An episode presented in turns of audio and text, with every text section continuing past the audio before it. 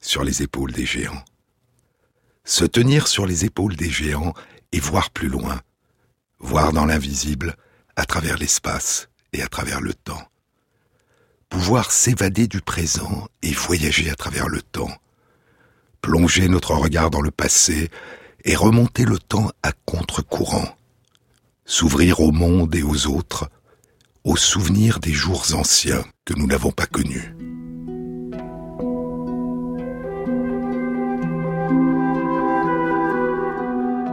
Avant les plus anciennes traces d'écriture qui nous sont parvenues, l'écriture cunéiforme de Sumer en Mésopotamie il y a plus de 5000 ans, avant et ailleurs, pendant longtemps, très longtemps, il n'y a aucune trace écrite des innombrables cultures et sociétés qui nous ont précédés à travers le monde.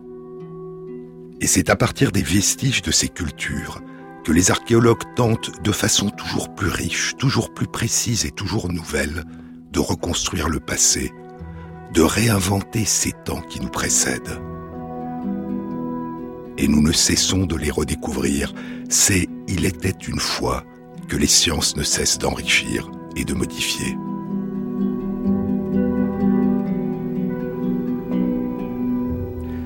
Je vous disais la semaine dernière que l'invention et le développement de l'agriculture et de l'élevage a été dans différentes régions du monde une composante essentielle de ce qu'on a appelé la transition ou la révolution du néolithique, définie par l'usage de la technique du polissage des outils de pierre taillée. Une transition d'un mode de vie ancestral de chasseur-cueilleur qui cherche sa nourriture dans la nature sauvage à un mode de vie de fermier qui produit sa nourriture dans les champs qu'il cultive. Le développement de l'agriculture et de la domestication des animaux a constitué l'une des évolutions les plus spectaculaires de l'humanité, qui a profondément et irréversiblement transformé les sociétés humaines. Elle a bouleversé les modes de vie et les relations entre les humains. Elle a transformé d'un point de vue à la fois concret et symbolique les relations entre les humains et la nature qui les entoure et les inclut, et elle nous a donné peu à peu l'impression d'être maîtres et possesseurs de la nature. Je vous ai dit que des études récentes suggèrent que la domestication des plantes et des chèvres et des moutons a débuté il y a 11 000 ans dans trois régions du croissant fertile, à l'est, dans les monts Zagros au nord de l'Iran, à l'ouest, en Anatolie en Turquie, et au sud, en Israël et en Jordanie. Dans le croissant fertile, les traces les plus anciennes de domestication du blé découvertes à ce jour datent d'il y a 11 000 ans. Celles de la domestication de l'orge et des lentilles d'il y a 10 500 ans. Celles des pois chiches et des fèves d'il y a plus de 10 000 ans. Et les vestiges les plus anciens de la domestication du lin datent d'il y a 9500 ans. Puis la domestication des plantes et des animaux s'est diffusée à travers tout le croissant fertile. Et plus tard, certains des descendants de ces premiers agriculteurs ont migré hors du croissant fertile. Ils ont diffusé ces pratiques à l'ouest, à travers toute l'Europe. Au nord, dans les steppes d'Eurasie, puis en Afghanistan et au Pakistan jusqu'à la vallée de l'Indus. Et au sud, en Afrique de l'Est. La domestication des plantes a débuté non seulement dans le croissant fertile, mais aussi à peu près à la même période et de manière apparemment indépendante en Chine et en Amérique. Puis elle s'est propagée à travers le monde. En Asie de l'Est, les plus anciens vestiges de domestication de plantes qui ont été découverts à ce jour datent d'il y a 11 000 ans. Ce sont des calebasses, des plantes cucurbitacées dont les fruits sont comestibles et qui ont été aussi utilisées une fois séchées comme récipients, comme flotteurs pour les filets de pêche et comme instruments de musique.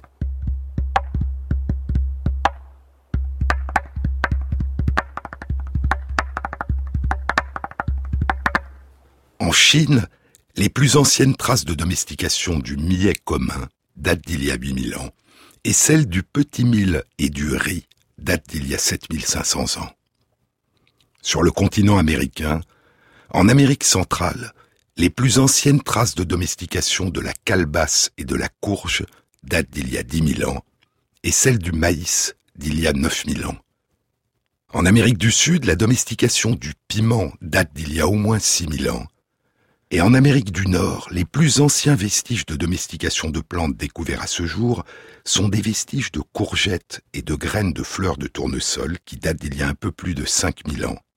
Et des vestiges de domestication de graines d'Iva anoa, dont on peut extraire de l'huile, et de kénopodes de berlandier, dont les feuilles ressemblent à celles des épinards et les graines à celles de quinoa, et qui datent d'il y a environ 4000 ans.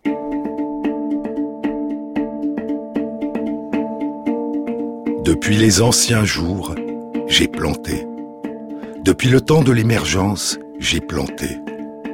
Le grand plant de maïs, j'ai planté. Ses racines, j'ai planté. L'extrémité de ses feuilles, j'ai planté. Sa rosée, j'ai planté. Sa barbe, j'ai planté. Son pollen, j'ai planté. Sa soie, j'ai planté. Sa graine, j'ai planté. Depuis les anciens jours, j'ai planté. Depuis le temps de l'émergence, j'ai planté. La grande courge, j'ai planté. Sa graine, j'ai planté. Sa soie, j'ai planté. Son pollen, j'ai planté. Sa barbe, j'ai planté. Sa rosée, j'ai planté. L'extrémité de ses feuilles, j'ai planté. Ses racines, j'ai planté. Cueillerai-je ce fruit né du grand plant de maïs le briseras-tu Le briserai-je Le briserai-je Le briseras-tu? Cueillerai-je ce fruit né de la grande courge Le ramasseras-tu Le ramasserai-je Le ramasserai-je Le ramasseras-tu? C'est l'un des chants du jardin d'Ast Sheogan, le dieu maison et dieu du crépuscule, le frère jumeau de Hast Seyalti, le dieu qui parle, le soleil l'un des chants du Hatal, les chants sacrés qui appartiennent à la nuit de la nation Navajo, qui vivait dans des régions qui font aujourd'hui partie du Nouveau-Mexique. Les chants sacrés de purification et de guérison des malades. Et la farine du maïs avait le pouvoir de chasser le mal des patients. De son corps, on le chasse en frottant. Parestsa Natlehi, femme qui change la terre. Parestsa Natlehi, c'est chasser en frottant. Avec le maïs blanc, c'est chasser en frottant. Fait de racines de maïs, c'est chasser en frottant. Fait de feuilles de maïs, c'est chasser en frottant. Fait de rosée de maïs, c'est chasser en frottant. Fait de pollen, c'est chasser en frottant fait de grains de maïs, c'est chassé en frottant. Dans le vieil âge errant, c'est chassé en frottant. Sur la piste de la beauté, c'est chassé en frottant. Dans le beau, le maïs blanc m'est redonné. Dans le beau, le maïs jaune m'est redonné. Dans le beau, le maïs bleu m'est redonné. Dans la beauté, fasse que je marche à travers les saisons qui reviennent, fasse que je marche.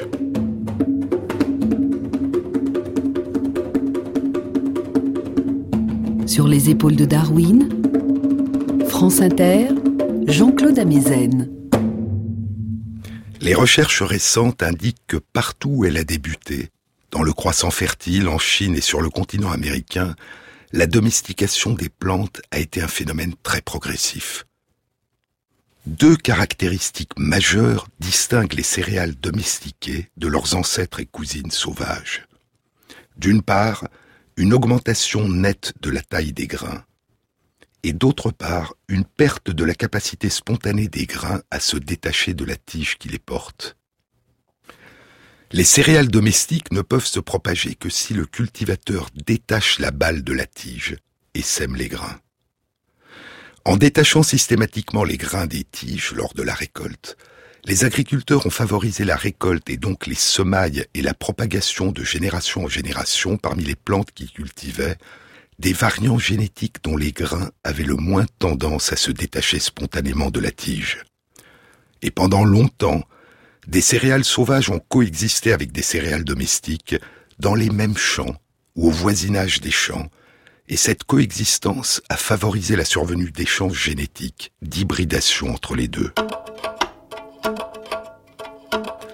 L'émergence de ce que nous appelons l'agriculture est passée par de nombreuses phases distinctes qui se sont étagées sur de très longues périodes.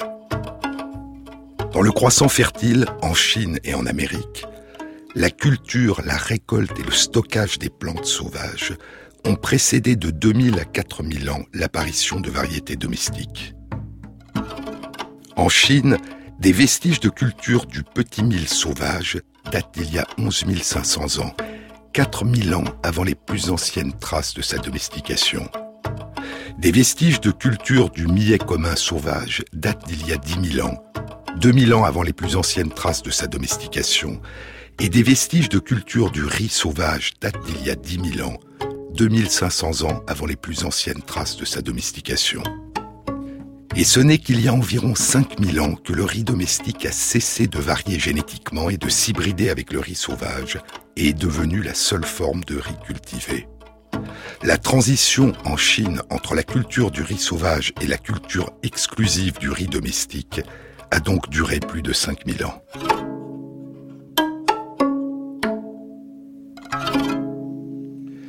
En Afrique et en Arabie, les plus anciens vestiges de culture de plantes datent d'il y a 9000 ans. Longtemps avant les premières traces de la première plante domestiquée, le palmier dattier, il y a 5000 ans.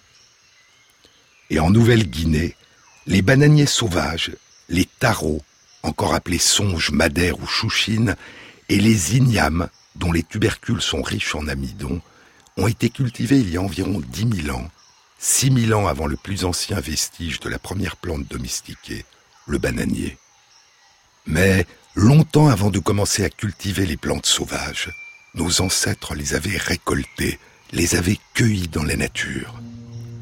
Et c'est l'observation de la nature, dit Lucrèce il y a plus de 2000 ans dans son long poème De Rerum Natura de la nature des choses, dans le livre 5, l'avant-dernier livre du poème, c'est l'observation de la nature qui a été à l'origine de l'agriculture.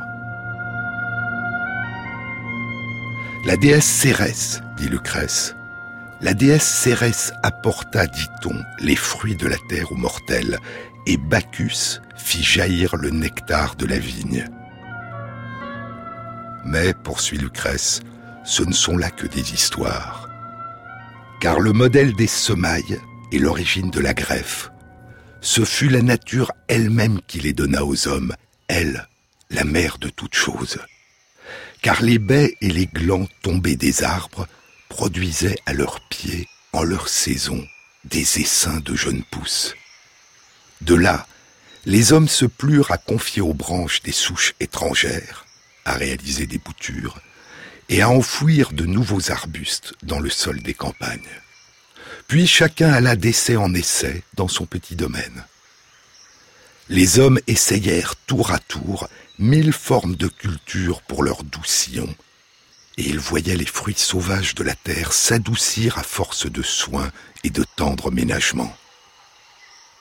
Chaque jour, ils repoussaient les forêts vers la cime des montagnes et les obligeaient à céder la basse région à la culture, afin d'avoir au flanc des collines et dans la plaine des prairies, des lacs, des ruisseaux, des moissons, de joyeux vignobles, et afin qu'une ligne d'oliviers, au feuillage d'azur, puisse interrompre la vue çà et là sur les hauteurs, les vallées ou les plaines.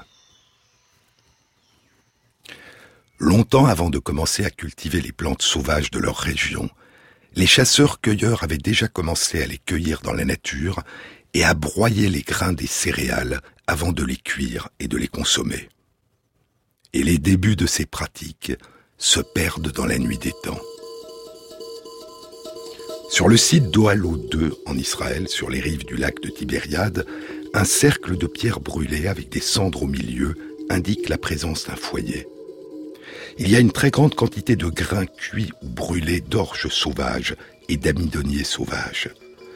Et à côté, un broyeur en basalte sur lequel sont restés fixés des grains. Ces vestiges datent d'il y a 22 000 ans. Dans la grotte Palicci au sud-est de l'Italie, sur la côte adriatique, sur un broyeur en pierre, il y a des grains d'amidon qui proviennent d'une graminée, probablement de l'avoine. Les grains avaient été chauffés avant d'être broyés pour en faire de la farine. Ces vestiges datent d'il y a plus de 36 000 ans. Avant encore, longtemps avant, très loin de là, au sud-est de l'Afrique, au Mozambique, dans la grotte Ngalué, au-dessus du lac Nyassa, l'un des plus grands lacs du monde, il y a plus de 500 outils taillés dans le quartz, des racleurs, des broyeurs, des mortiers. Et sur plus d'une cinquantaine de ces outils qui ont été étudiés, il y a des grains de céréales sauvages sorghum, encore appelés sorgho ou sorge, une céréale qui est aujourd'hui cultivée au Mozambique et dans une grande partie du monde. Les outils les plus anciens sur lesquels ont été retrouvés des grains datent d'il y a 105 000 ans. Et ainsi, plus de 90 000 ans avant les débuts du néolithique, des chasseurs-cueilleurs utilisaient des techniques sophistiquées pour consommer des plantes qui allaient beaucoup plus tard être cultivées puis domestiquées.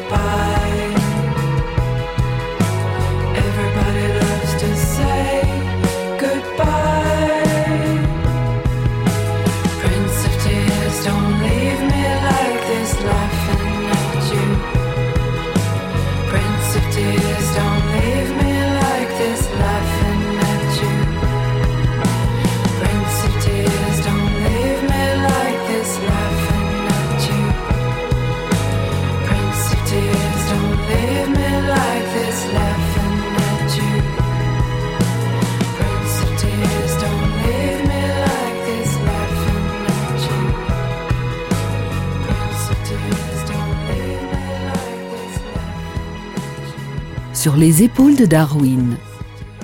Jean-Claude Amezen sur France Inter.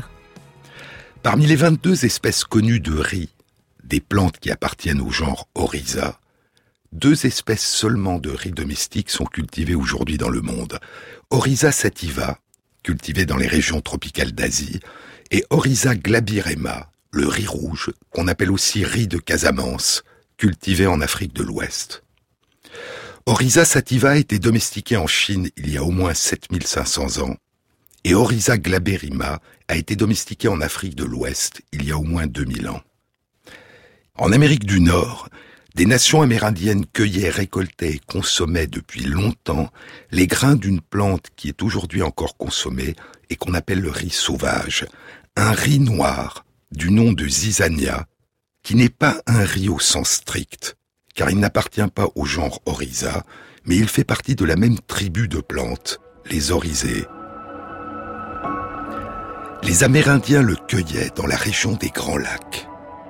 Les cinq Grands Lacs, le groupe de lacs d'eau douce le plus vaste du monde. Du sud au nord et de l'ouest à l'est, il y a le lac supérieur, le plus grand des cinq lacs, le lac Michigan, le lac Huron, le lac Erie et le lac Ontario, le plus petit des cinq. Le Niagara, qui naît dans le lac Erie, se jette dans le lac Ontario après ces trois chutes, les célèbres chutes du Niagara. Et c'est du lac Ontario que naît le fleuve Saint-Laurent. Le lac Ontario est le cadre de l'avant-dernier volume de la saga The Leather Stocking Tales, les histoires de bas de cuir, que James Fenimore Cooper a commencé à publier en 1823. Ce sont les premiers grands romans d'un écrivain américain consacrés aux Amérindiens et au combat entre les colons anglais et français en Amérique du Nord durant la seconde moitié du XVIIIe siècle. Les aventures de bas de cuir. Nathaniel Natibampo encore appelé tueur de daims, la longue carabine, œil de faucon ou l'éclaireur. Il est le fils d'immigrants anglais et a été recueilli et élevé enfant par des Amérindiens et se considère comme le frère du chef mohican Chingachgook, qui sera le dernier des Mohicans. Les Mohicans étaient les premiers habitants du pays qui a été occupé par les Européens dans cette partie du continent écrira Fenimore Cooper dans l'avant-propos du dernier des Mohicans, et pour cette raison, ils ont été les premiers à en être dépossédés. De toutes les tribus nommées dans ces pages, il ne reste plus que quelques personnes de la tribu des Oneidas sur les réserves indiennes de l'État de New York. Les autres ont disparu. L'avant-dernier volume des histoires de Bat Cuir, publié en 1840, s'intitule The Pathfinder, ou The Inland Sea, l'éclaireur ou la mer intérieure. La mer intérieure, c'est le lac Ontario. Et le livre sera traduit en français sous ce titre, Le lac Ontario. L'action du livre se déroule au cours de l'année 1758-1759. À la recherche de son père et guidée par l'éclaireur, Mabel arrive durant la nuit aux abords du lac Ontario. Et au matin, elle découvre pour la première fois le lac.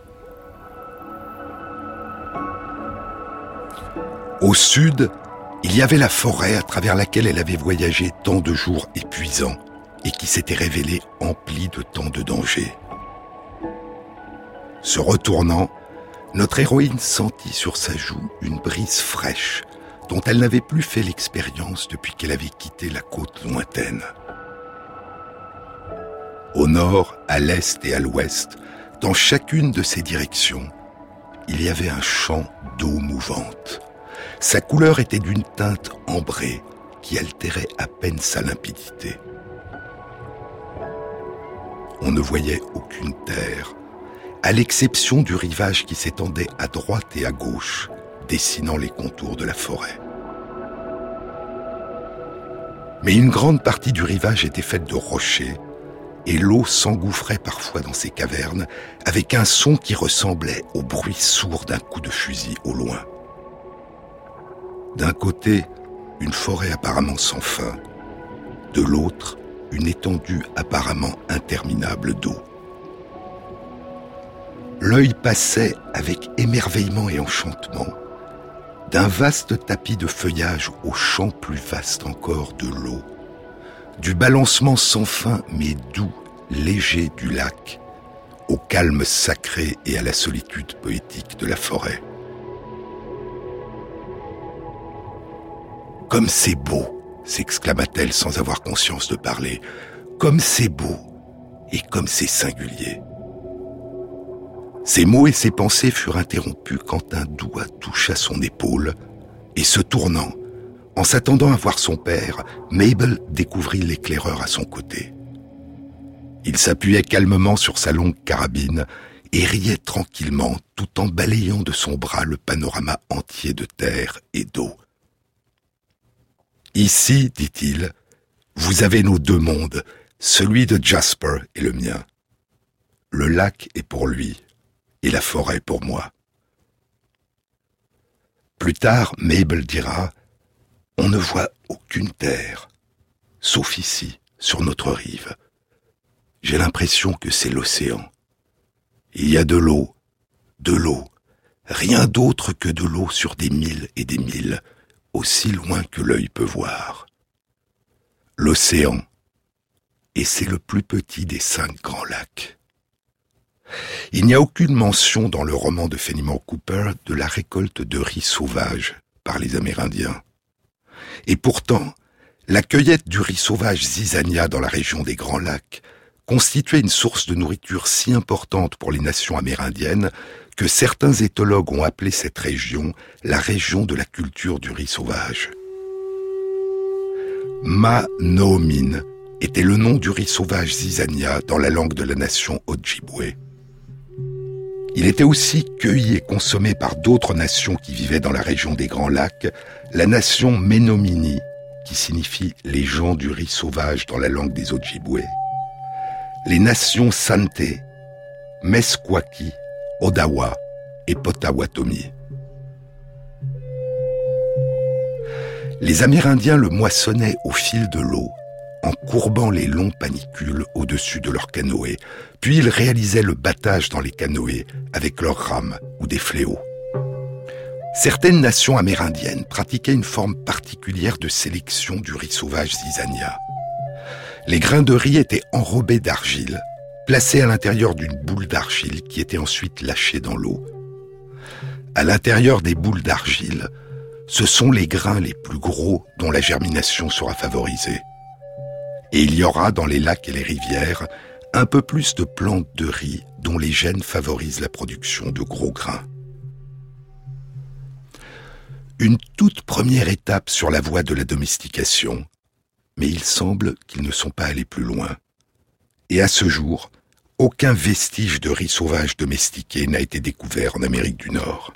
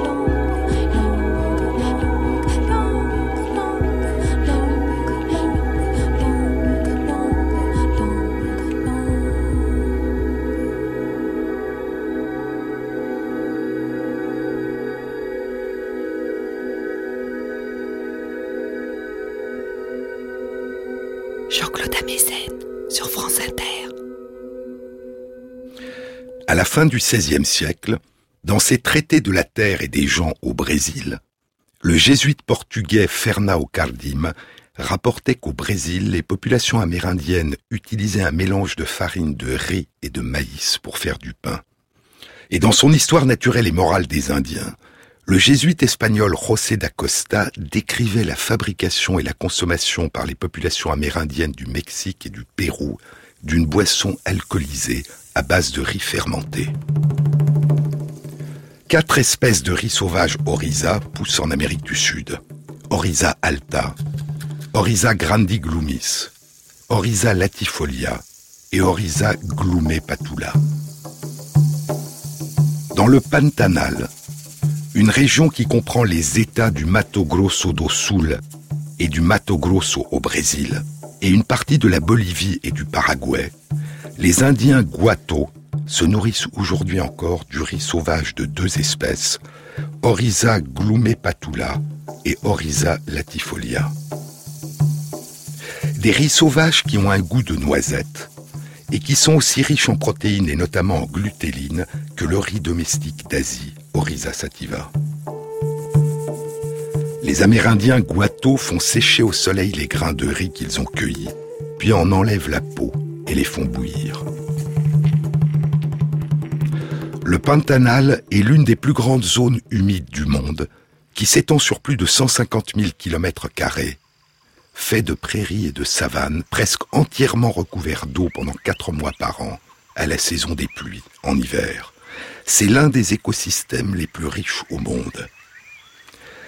Dans les plaines de l'Amérique du Sud, il y a de nombreux monts constitués de coquillages qui ont été accumulés par des chasseurs, pêcheurs, cueilleurs qui se sont établis il y a environ dix mille ans au long des côtes et des rivières. L'un de ces monts de coquillages qui a plus de six mètres de haut est sur le site de Monte Castello, dans les zones humides de l'état de Rondônia au Brésil, au sud-ouest de l'Amazone, sur les rives du Rio Guapore. Plus de dix strates archéologiques ont été excavées sur le site de Monte Castello. Elles indiquent différentes périodes d'occupation quasiment continues entre il y a un peu plus de 9000 ans et il y a un peu moins de 700 ans. Et une étude publiée il y a trois mois, le 9 octobre 2017, dans Nature, Ecology and Evolution, recherchait la présence de grains de riz dans toutes ces strates archéologiques.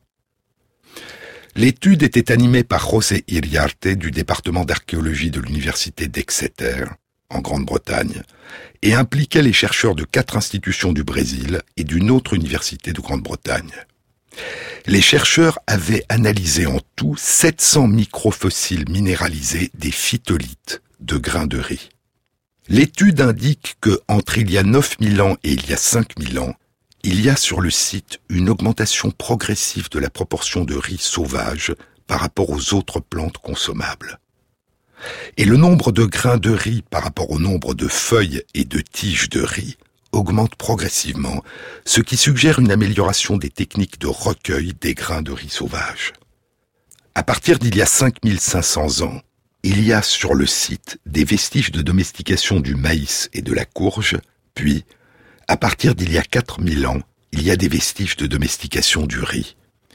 Une augmentation nette de la taille des grains de riz, qui sont à la fois plus gros que les grains de riz des strates archéologiques plus anciennes, et plus gros que les grains de riz sauvages de référence d'aujourd'hui dans le monde. Ce qui suggère que la culture puis la domestication locale du riz a dû débuter sur le site de Monte Castello il y a au moins 5000 ans.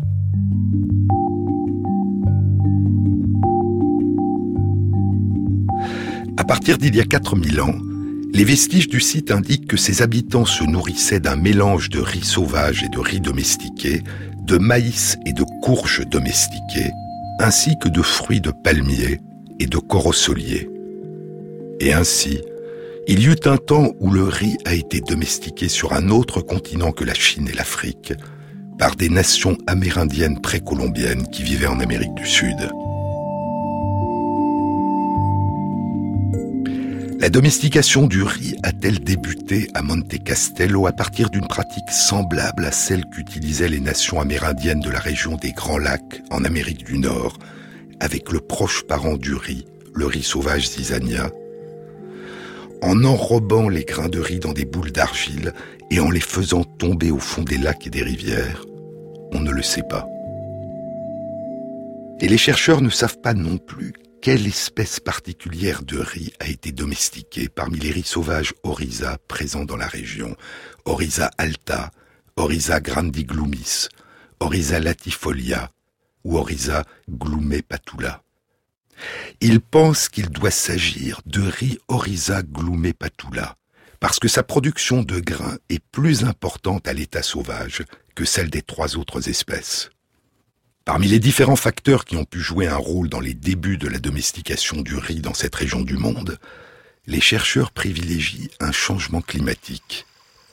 Des recherches récentes suggèrent qu'il y a eu en Amazonie et dans les régions avoisinantes une augmentation rapide de la quantité des précipitations entre il y a environ 6000 ans et il y a 4000 ans. Entre il y a 6000 ans et il y a 4000 ans, l'augmentation des pluies l'allongement de la saison des pluies en hiver et l'extension des zones humides inondées ont probablement fait des grains de riz sauvage Oryza des aliments importants durant la saison des pluies. Et les populations de la région qui étaient déjà devenues des agriculteurs et qui avaient déjà domestiqué le maïs et la courgette auraient alors commencé à domestiquer le riz qui poussait dans l'eau devenue abondante. La colonisation de l'Amérique centrale et de l'Amérique du Sud, à partir de l'arrivée de Christophe Colomb puis des conquistadors, provoquera le massacre et la destruction de la très grande majorité des populations amérindiennes, l'effondrement de leur civilisation et la perte de plusieurs de leurs pratiques culturelles, dont leur agriculture. Certaines des plantes qu'ils avaient domestiquées en Amérique du Sud et en Amérique du Nord retourneront alors à l'état sauvage. Et c'est le cas du riz. Il n'existe plus de riz domestiqué dans la région.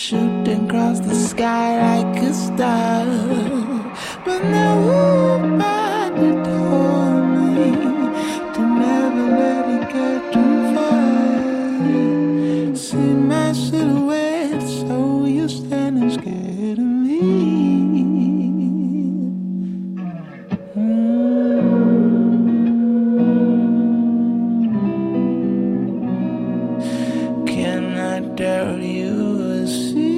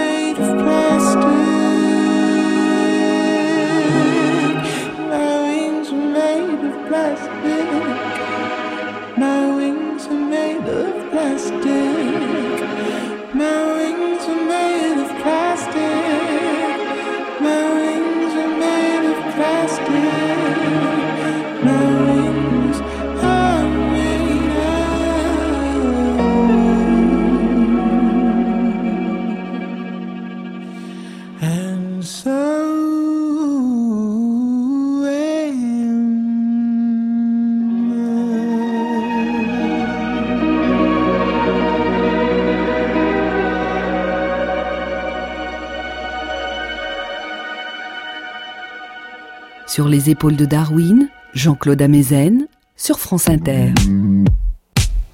La révolution ou la transition du néolithique a progressivement conduit à une augmentation considérable du nombre et de la densité des populations qui vivaient à proximité des champs cultivés et des animaux domestiques, au développement des premières villes, à l'élaboration des calendriers qui disaient le temps des semailles et des moissons, à une plus grande division du travail, au développement des armées qui protègent les réserves de grains et les populations, à la naissance des empires. Et elle semble avoir aussi eu pour conséquence une accentuation progressive des inégalités sociales et des disparités de richesse qui caractérisent aujourd'hui encore notre monde. C'est ce qu'ont suggéré plusieurs études, dont une étude publiée dans Science en 2009. Elle était animée par Monique Borgerhoff-Mulder, du département d'anthropologie de l'Université de Californie à Davis, et par l'économiste Samuel Bowles de l'Institut Santa Fe, et elle impliquait plus d'une vingtaine de chercheurs de différentes universités des États-Unis, du Canada, de Grande-Bretagne et d'Italie. L'étude était intitulée La transmission de richesses à travers les générations et les dynamiques de l'inégalité dans les petites sociétés. Les chercheurs avaient étudié 21 petites sociétés à travers le monde. Certaines étaient constituées de chasseurs-cueilleurs non sédentaires ou de pêcheurs sédentaires. D'autres étaient des sociétés d'horticulteurs. D'autres étaient des sociétés de pasteurs, des éleveurs non sédentaires. Et d'autres encore étaient des sociétés d'agriculteurs. Et les petites sociétés d'agriculteurs étudiées étaient pour partie des sociétés d'aujourd'hui et pour partie des sociétés disparues qui vivaient entre le XVIe et le XIXe siècle. Les chasseurs-cueilleurs non sédentaires étaient les Atché au Paraguay, les Hasda en Tanzanie, les Juan Sikung du désert de Kalahari au Botswana. Les pêcheurs sédentaires qui pratiquaient un peu d'agriculture étaient les Lamalera en Indonésie et les Meriam en Australie. Les sociétés d'horticulteurs étaient des populations d'habitants de la Dominique dans les Caraïbes, des Tsiman en Bolivie, des Pimboué de Tanzanie et des sociétés d'horticulteurs en Gambie. Les sociétés de pasteurs, d'éleveurs non sédentaires étaient les Datoga et les Sangu en Tanzanie, les Djouraina au Tchad et les Yomut au Turkménistan et en Iran. Et les sociétés contemporaines d'agriculteurs étaient les Bengalis, les Bengaluru et les Kazi en Inde et les Kipsigis au Kenya. Et trois sociétés d'agriculteurs étaient des sociétés du passé.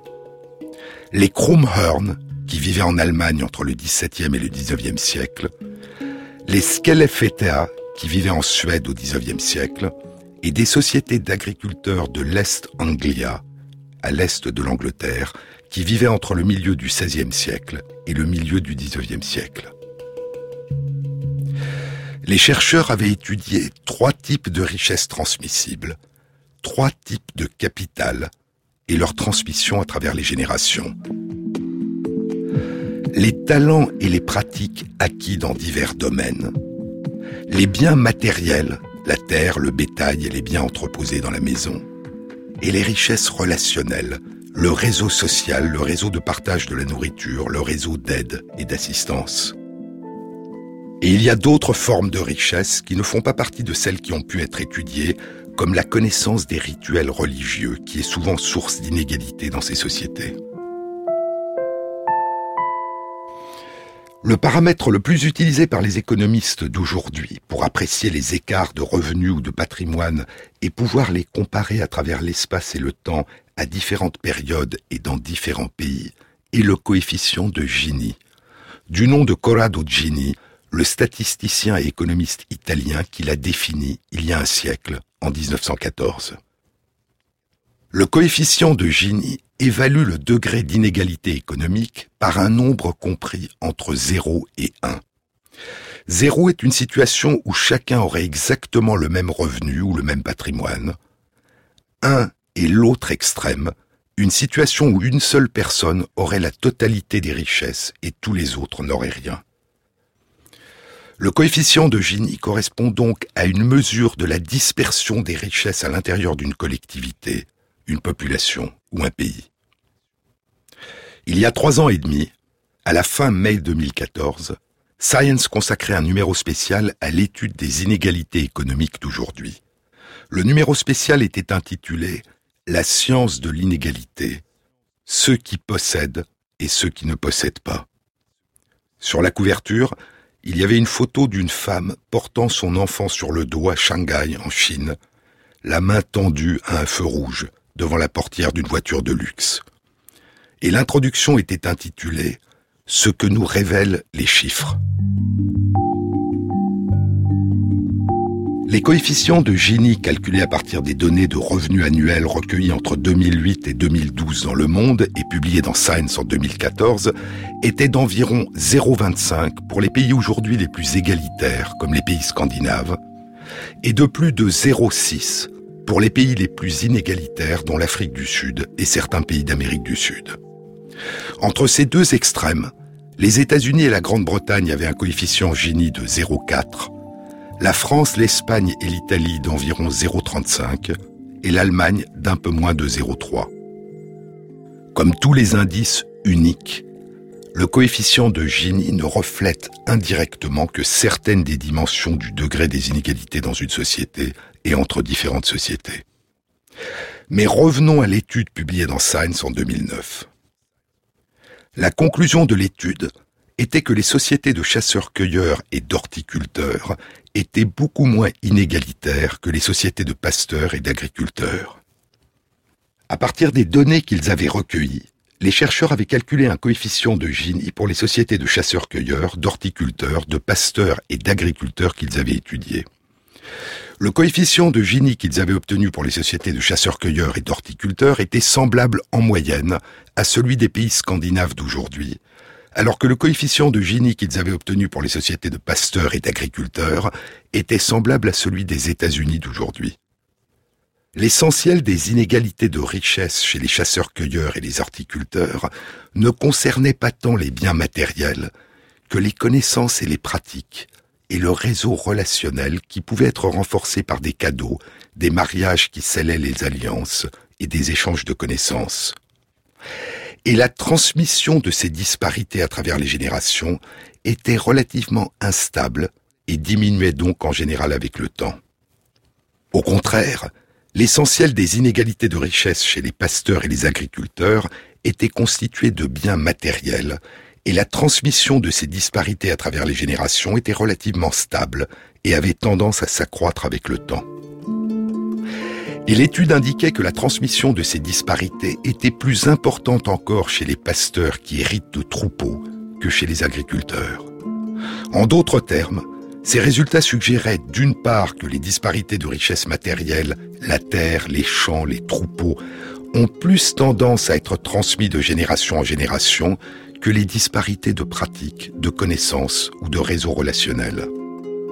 Et d'autre part, que les sociétés qui produisent une quantité importante de biens matériels ont plus tendance à instituer des inégalités et à les propager à travers les générations que les sociétés qui produisent peu de biens matériels. Bien sûr, il y a des exceptions dans les deux sens, qui sont dues à la nature des règles sociales et des institutions. Par exemple, dans certaines sociétés de pêcheurs sédentaires du Canada, les sites les plus propices à la pêche au saumon étaient une propriété privée familiale transmise à travers les générations et les autres familles ne pouvaient pas y pêcher. Certaines sociétés de chasseurs-cueilleurs aborigènes d'Australie sont très hiérarchisées et inégalitaires en raison probablement d'une transmission exclusive par certaines familles seulement des savoirs concernant les rituels religieux de la collectivité. Dans d'autres sociétés de chasseurs-cueilleurs, les rituels de partage de la nourriture peuvent être inégalitaires et ces inégalités peuvent être transmises à travers les générations. Inversement, dans certaines sociétés d'éleveurs non sédentaires, comme les Tandroy ou Antandroy à Madagascar, ou d'autres ailleurs, les richesses sont redistribuées lors de grandes cérémonies funéraires. Mais même chez les chasseurs-cueilleurs, la réduction des inégalités est le résultat de pratiques volontaires. Dans ces sociétés, Le seul moyen d'éviter l'établissement de hiérarchie et d'inégalité, dit Christopher Boehm, un anthropologue de l'Université de Californie du Sud à Los Angeles, le seul moyen d'éviter l'établissement de hiérarchie et d'inégalité a été de travailler à les supprimer. Chez les Juan Kung du désert de Kalahari, se vanter est mal considéré. La hutte la plus banale dans un campement est probablement celle du chef, dit l'anthropologue Richard Lee de l'Université de Toronto. L'humilité et l'humour sont valorisés parce que le chef doit éviter de paraître supérieur aux autres. Le partage de la nourriture obéit à des règles strictes d'équité. Dans de nombreuses sociétés de chasseurs-cueilleurs, dit Böhm, ce n'est pas le chasseur qui a abattu l'animal qui répartit la nourriture. Richard Lee et ses collègues ont noté que chez les Zhuan Kung, pour éviter les inégalités dues au talent particulier de certains chasseurs, avant la chasse, les hommes échangent leurs flèches et c'est le propriétaire de la flèche et pas le chasseur qu'on félicite pour la nourriture rapportée de la chasse et qui préside à la répartition de la nourriture. C'est essentiellement de nos institutions, concluaient les auteurs de l'étude publiée dans Science en 2009, c'est essentiellement de nos institutions que dépend l'accroissement ou la réduction des inégalités. Mais une étude publiée il y a un mois et demi, à la fin novembre 2017 en Nature, plongeait dans un lointain passé.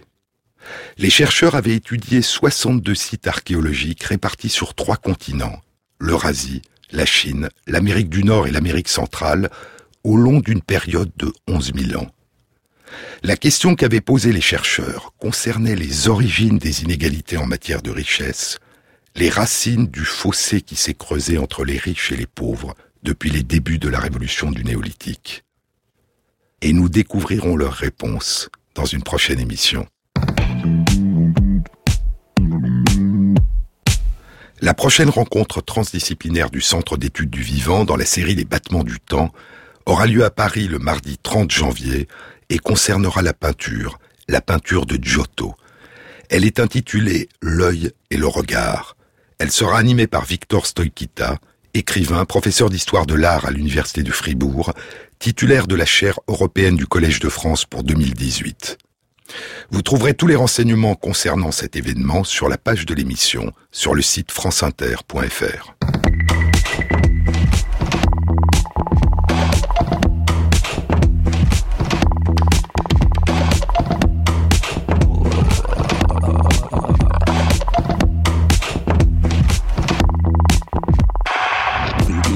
Cette émission a été réalisée par Christophe Imbert, avec à la prise de son Élise Christophe, au mixage Rémi Quincet et Jean-Baptiste Audibert pour le choix des chansons.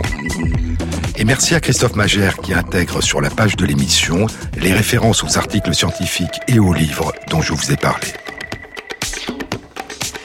Bon week-end à tous. À samedi prochain.